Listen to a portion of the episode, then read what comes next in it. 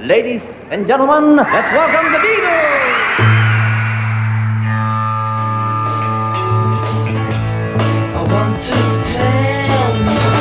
About the Beatles, der Podcast zu den Fab Four mit Malte Asmus. It's great, it's sold, it's the bloody Beatles, shut up. Es war nur ein ganz kurzer Fußmarsch für Brian Epstein. Nur drei Minuten dauerte der Weg, der ihn von seinem Plattenladen in Liverpool zu einer schmalen Treppe führte. Deren 18 Stufen stieg Epstein hinunter, öffnete die Tür und tauchte in eine völlig neue Welt ab. In einen Cellar full of noise, so beschrieb ihn Epstein später und nannte auch seine Biografie so.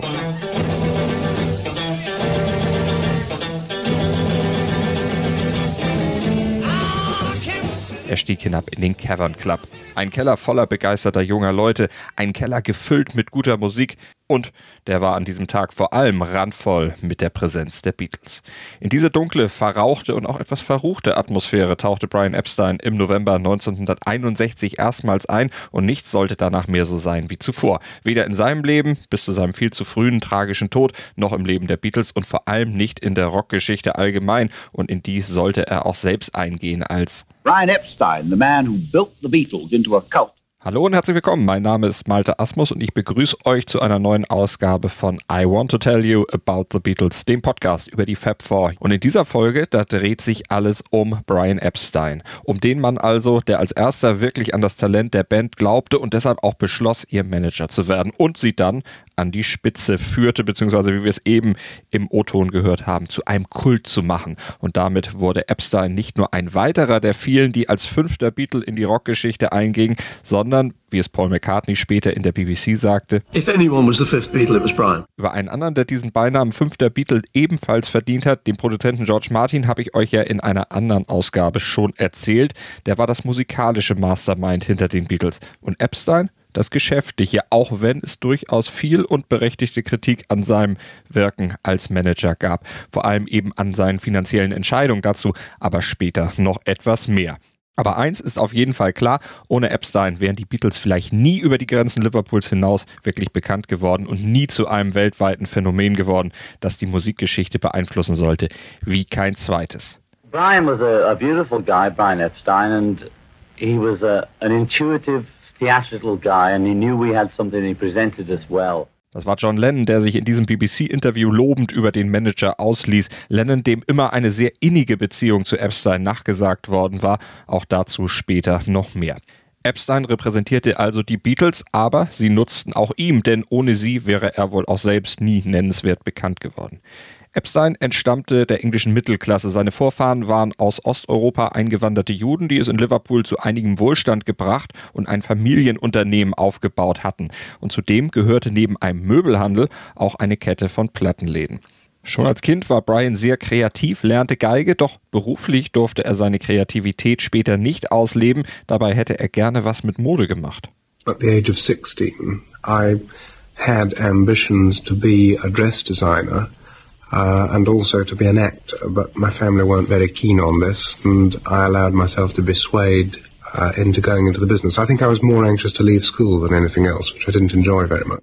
Epstein erzählte im BBC-Interview, dass er gerne im Modedesign gearbeitet hätte, aber die Familie das nicht so gerne gesehen hätte. Er ließ sich mit 16 daher überreden, ins Familienbusiness einzusteigen, aber er hätte damals wohl auch alles andere gemacht, nur um der verhassten Schule zu entfliehen. Mit der konnte er nämlich relativ wenig anfangen und deshalb endete auch ein späterer Ausflug ins Schauspielfach an der Royal Academy of Dramatic Art in London schon nach drei Semestern wieder. Epstein kehrte also nach Liverpool zurück und übernahm die Plattenläden seiner Familie, die North End Music Stores. Und da kam er der Legende nach erstmals mit den Beatles in Berührung, zunächst indirekt. Und von dieser ersten Berührung, da gibt es viele verschiedene Versionen, die im Umlauf sind, aber so hat Epstein selbst die Geschichte immer erzählt. Zum Beispiel hier in einem Interview im US-Fernsehen. I heard about them through uh, a lad who was asking for a record by them in one of my stores, or my family's stores, in October 1961. Ein junger Kunde kam also eines Tages in seinen Laden gestürmt und suchte nach der Platte einer Band namens The Beatles. Doch Epstein, der führte keine Platte dieser Gruppe und wurde neugierig. Er stellte Nachforschungen an und fand heraus, es gab eine deutsche Veröffentlichung des Songs My Bonnie, aufgenommen in Hamburg und erschienen bei Polydor.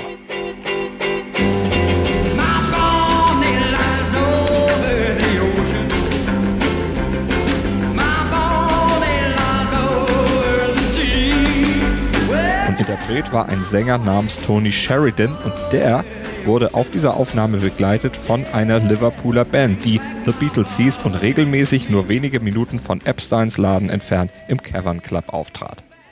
Epstein machte sich also wie bereits geschildert auf den Weg und lernte die Beatles persönlich kennen. Vier langhaarige Jungs in Leder, die mit ihren Coverversionen von Chuck Berry, Ray Charles, Carl Perkins den Cavern Club rockten. I was immediately struck by their, their, their music, their beat, and uh, their sense of humor actually on stage. And even afterwards, when I met them, I was struck again by their personal charm. And uh, it was there that really it all started.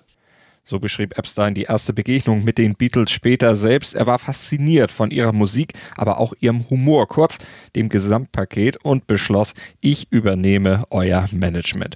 Und da die Beatles von seinem Auftreten und vor allem von seinem teuren Auto ziemlich fasziniert waren, stimmten sie zu. He had this big Zephyr Zodiac and he wanted to manage us and we weren't going anywhere anyway, so you know, he said yes. George Harrison war das, der in seiner typischen Art, Dinge trocken, aber humorvoll auf den Punkt zu bringen, die Führung übernommen hatte, wie schon im Gespräch mit George Martin. Da könnt ihr im ersten Teil unseres Podcasts einiges zu hören. Eine der Eigenschaften, diese trockene Art, Dinge rüberzubringen, die sowohl Epstein als auch viele andere später spontan von den Beatles einnahmen.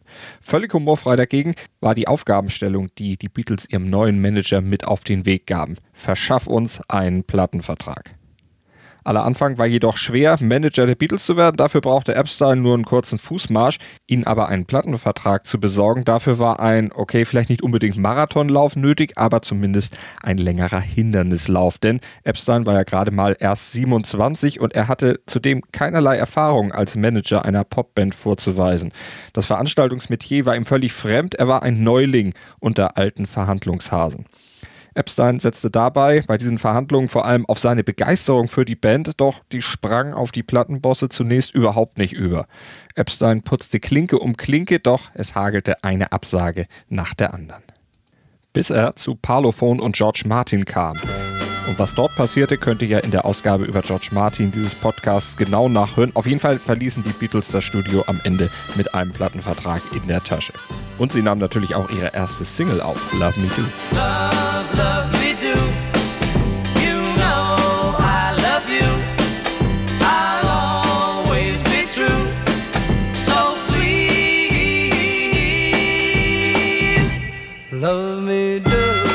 Allerdings waren die Konditionen dieses Vertrags eher mies. Die Beatles kassierten gerade mal einen Penny für jede in England verkaufte Scheibe und einen halben Penny für jede im Ausland verkaufte Platte.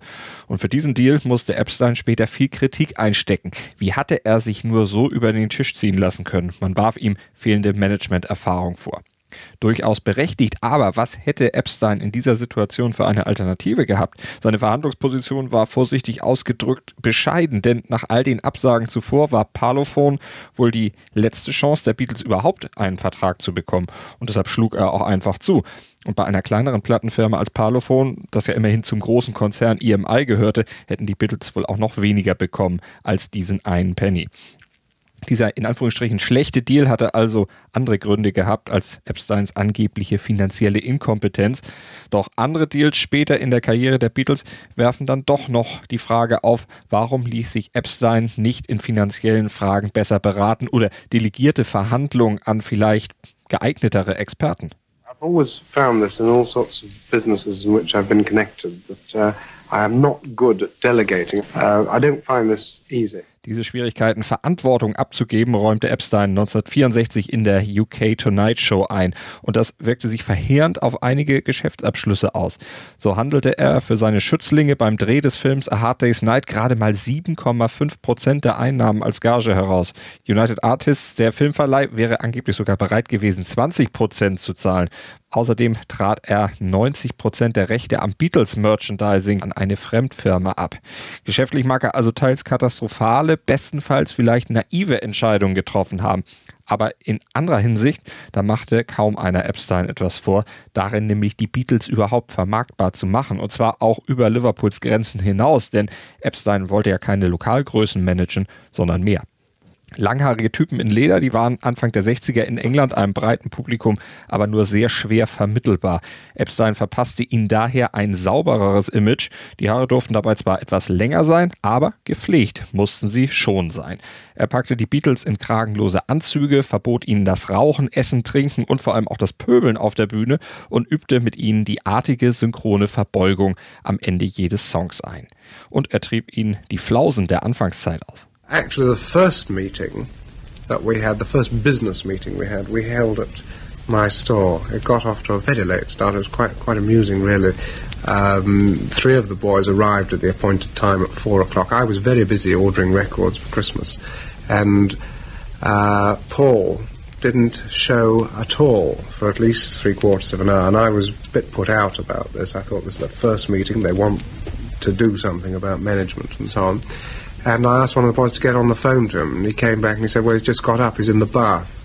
So I sort of, you know, shouted about a bit, and I thought this is very disgraceful indeed. And uh, how can he be so late for an important thing? And um, George just simply replied, it was very typical of them. Well, he may be late, but he's very clean. Epstein berichtete der BBC hier über ihr erstes Meeting und ausgerechnet Paul, der sonst immer so als Streber der Band galt, war hier der Unpünktliche. Er hatte verschlafen und George rettete mal wieder mit einem trockenen Spruch die Situation und sorgte dafür, dass Epstein nicht gleich wieder absprang. Der neue Manager machte sich auch schnell ans Werk und sorgte als Kolumnist der Musikzeitschrift Mercy Beat auch gleich höchst selbst für gute Presse und viel Publicity für seine Jungs. Und der Erfolg dieser Maßnahmen, der ist ja bekannt, die Beatlemania, die sprach für sich. Und angezogen vom Erfolg der Beatles konnte sich Epstein vor Anfragen weiterer Klienten kaum noch retten. Gary and the Pacemakers, Cilla Black und viele mehr vertrauten sich seinem Management an, doch sein Hauptakt und Hauptaugenmerk waren natürlich die Beatles. Er brachte sie regelmäßig in die großen Fernsehshows Großbritanniens. Und 1964 schaffte er es sogar, die Beatles ins US-Fernsehen zu bringen, in die Ed Sullivan Show. Und das war gar nicht so leicht, denn die Verantwortlichen der Show, die wollten die Beatles eigentlich nicht zum Hauptakt der Show machen, erzählte Epstein im Interview mit US-Talker Larry Kane. I had to fight with them to get them to uh, give them top billing on the show, which they eventually agreed to do after a lot of uh, argument. And uh, they weren't very big in the States at that time. But when they eventually did come here in February, this earlier this year, uh, they had a number one hit record. And they also had a lot of other records right up in the charts, so that the, the, the moment for the, those television programs was superb Und wie wichtig das war und dass sich Epsteins Einsatz gelohnt hatte, das zeigten die Einschaltquoten. Die brachen nämlich alle Rekorde, lockten fast die ganze USA vor die TV-Geräte und brachten den großen Durchbruch in Übersee. Die Beatles hatten den wichtigen US-Markt im Sturm erobert und die weltweite Beatlemania losgetreten, dank Brian Epsteins Hartnäckigkeit. Well,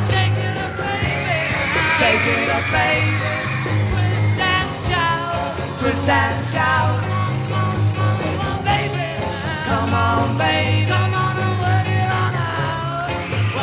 Doch als die Beatles 1966 entschieden, nicht mehr auf Tour zu gehen, sondern sich auf die Arbeit im Studio zu fokussieren, da begann der Einfluss von Epstein auf die Beatles langsam aber sicher zu schwinden. Die Jahre zuvor hatte er fast komplett dem Aufbau der Karriere der Beatles gewidmet, war rund um die Uhr für sie im Einsatz und mit ihnen weltweit unterwegs gewesen, zulasten seines Privatlebens. where I don't have uh, much of a social life, and that most of my time is spent with my artists. Und das fiel jetzt auf einmal alles weg, denn die vier Jungs, die vergroben sich mitunter wochenlang im Studio. Was sollte Epstein jetzt tun? Die Leitung der Plattenläden seiner Familie hatte er in andere Hände gegeben. Die anderen Künstler, die er unter Vertrag hatte, waren ihm lange nicht so ans Herz gewachsen wie John, Paul, George und Ringo. Und außerdem waren sie nicht so arbeitsintensiv, wie diese vier es über Jahre gewesen waren. Epstein-Biograf Philip Norman schreibt, die Fab Four seien Epsteins große Berufung, Mission und quasi Religion gewesen. Und auf einmal fühlte Epstein jetzt, ohne täglich mit ihnen in Kontakt zu sein, eine große Leere in sich. Und das fiel rückblickend auch Paul McCartney auf. We actually uh, did finish touring, I suppose Brian felt uh, his role was decreasing. And I think that was a sadness to him. I think that actually was what was happening. I think the problem was we were starting to feel we didn't really need much management. We are now in the studio making Sergeant Pepper.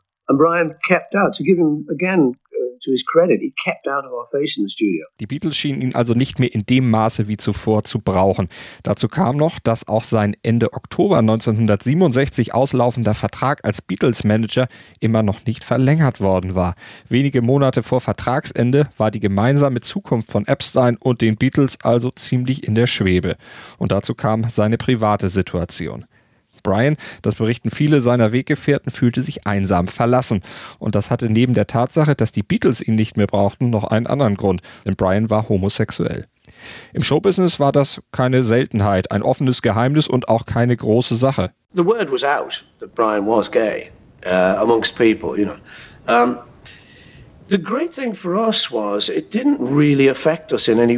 Für die Beatles war die Homosexualität ihres Managers also kein Problem, aber für die englische Gesellschaft zur damaligen Zeit. Denn Homosexualität war in England zu dem Zeitpunkt noch strafbar. Selbst eine geheime Beziehung zu führen, war Epstein wegen seines Promi-Status auch nicht unbedingt möglich. Die Gefahr aufzufliegen und erpresst zu werden, die war einfach zu groß. Hey,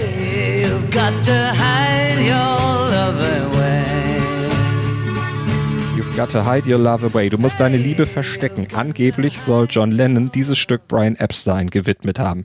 Andere behaupten, John soll damit sogar eine Affäre der beiden besungen haben. Denn beide waren zusammen kurz nach der Geburt von Lennons erstem Sohn Julian in einen gemeinsamen Barcelona-Urlaub gefahren. Doch dass zwischen beiden dort mehr vorgefallen sein soll, das stritt John Lennon immer ab. Sim was having a baby, and the holiday was planned, but I wasn't going to break the holiday for a baby. You know, that's how what a bastard I was. And I just went on holiday, you know, and I watched Brian with picking up the boys. You know, we didn't have an affair. Aber Epstein hatte Affären, ziemlich flüchtige, die er in einschlägigen Bars aufgabelte und die häufig so endeten, dass Epstein zusammengeschlagen und ausgeraubt zurückblieb. Bittere Enttäuschung, die ihn mehr und mehr in Depressionen verfallen ließen und die versuchte Epstein mit Medikamenten zu bekämpfen. Er nahm Uppers, um seine Stimmung aufzuhellen und Downers, um Schlaf zu finden. Außerdem konsumierte er Marihuana und seit Jahren auch Amphetamine. Und seine Sucht, die nahm im Laufe der Jahre immer größere Züge an. Selbst ein Aufenthalt in einer Suchtklinik kurierte ihn weder von seiner zudem noch dazukommenden Spielsucht, noch brachte er Epstein von den Drogen los.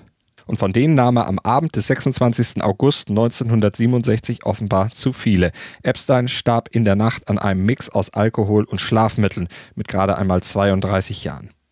Die Beatles weilten zu diesem Zeitpunkt mit dem Maharishi in Wales und merkten nach ihrer Rückkehr, wie sehr Epstein doch fehlte, als Freund, als Vertrauter, ja und auch als Korrektiv. I knew that we were in trouble then. I never, I didn't really have any misconceptions about our ability to do anything other than play music. And uh, I was scared, you know. I thought we fucking had it. Angst hatten die Beatles, sagte John Lennon in diesem BBC-Interview. Angst davor, wie es weitergehen sollte ohne Brian. Denn viel was anderes als Musik machen konnten sie ja nicht. Und sie mussten es nach dem Tod Epsteins aber, mit allen negativen Konsequenzen, die dann noch kamen und aus dieser Situation ohne Management dazustehen erwuchsen. Wie ihre Geschichte weitergegangen wäre, wäre Epstein nicht gestorben, die Antwort darauf ist natürlich reine Spekulation, aber vielleicht kann man sagen, Epstein war sicherlich nicht der geschickteste Finanzmanager, aber er hatte eben Gespür für das Showbiz, wusste, was erfolgreich sein würde und was eben auch nicht. Ein Desaster wie die Magical Mystery Tour oder auch das Chaos und die Pleite bei Apple, die hätte er mit Sicherheit verhindern können. Und es hätte auch das Hickhack um seine Nachfolge nicht gegeben, über das sich die Beatles am Ende zerstritten. Aber das sind andere Geschichten und die gibt es dann auch in Kürze hier bei I Want to Tell You About the Beatles, unserem Podcast auf meinmusikpodcast.de. Dir hat dieser Musikpodcast gefallen? Dann abonniere, bewerte und empfehle ihn weiter. Mein Musikpodcast.de, Deutschlands erstes Musikpodcast-Portal. Von ABBA bis Zappa. Hast du selber einen Musikpodcast und willst ihn bei uns kostenlos hosten? Klicke einfach meinmusikpodcast.de slash meine-podcasts. Meinmusikpodcast.de, Deutschlands erstes Musikpodcast-Portal. Schatz, ich bin neu verliebt. Was? drüben. Das ist er. Aber das ist ein Auto. Ja, eben. Mit ihm habe ich alles richtig gemacht. Wunschauto einfach kaufen, verkaufen oder leasen. Bei Autoscout24. Alles richtig gemacht. Wie baut man eine harmonische Beziehung zu seinem Hund auf? Puh, gar nicht so leicht. Und deshalb frage ich nach, wie es anderen Hundeeltern gelingt, beziehungsweise wie die daran arbeiten. Bei Iswas Dog reden wir dann drüber. Alle 14 Tage neu mit mir, Malte Asmus und unserer Expertin für eine harmonische Mensch-Hund-Beziehung, Melanie Lippisch. Ist was, Doc? Mit Malte Asmus. Überall, wo es Podcasts gibt. Oh.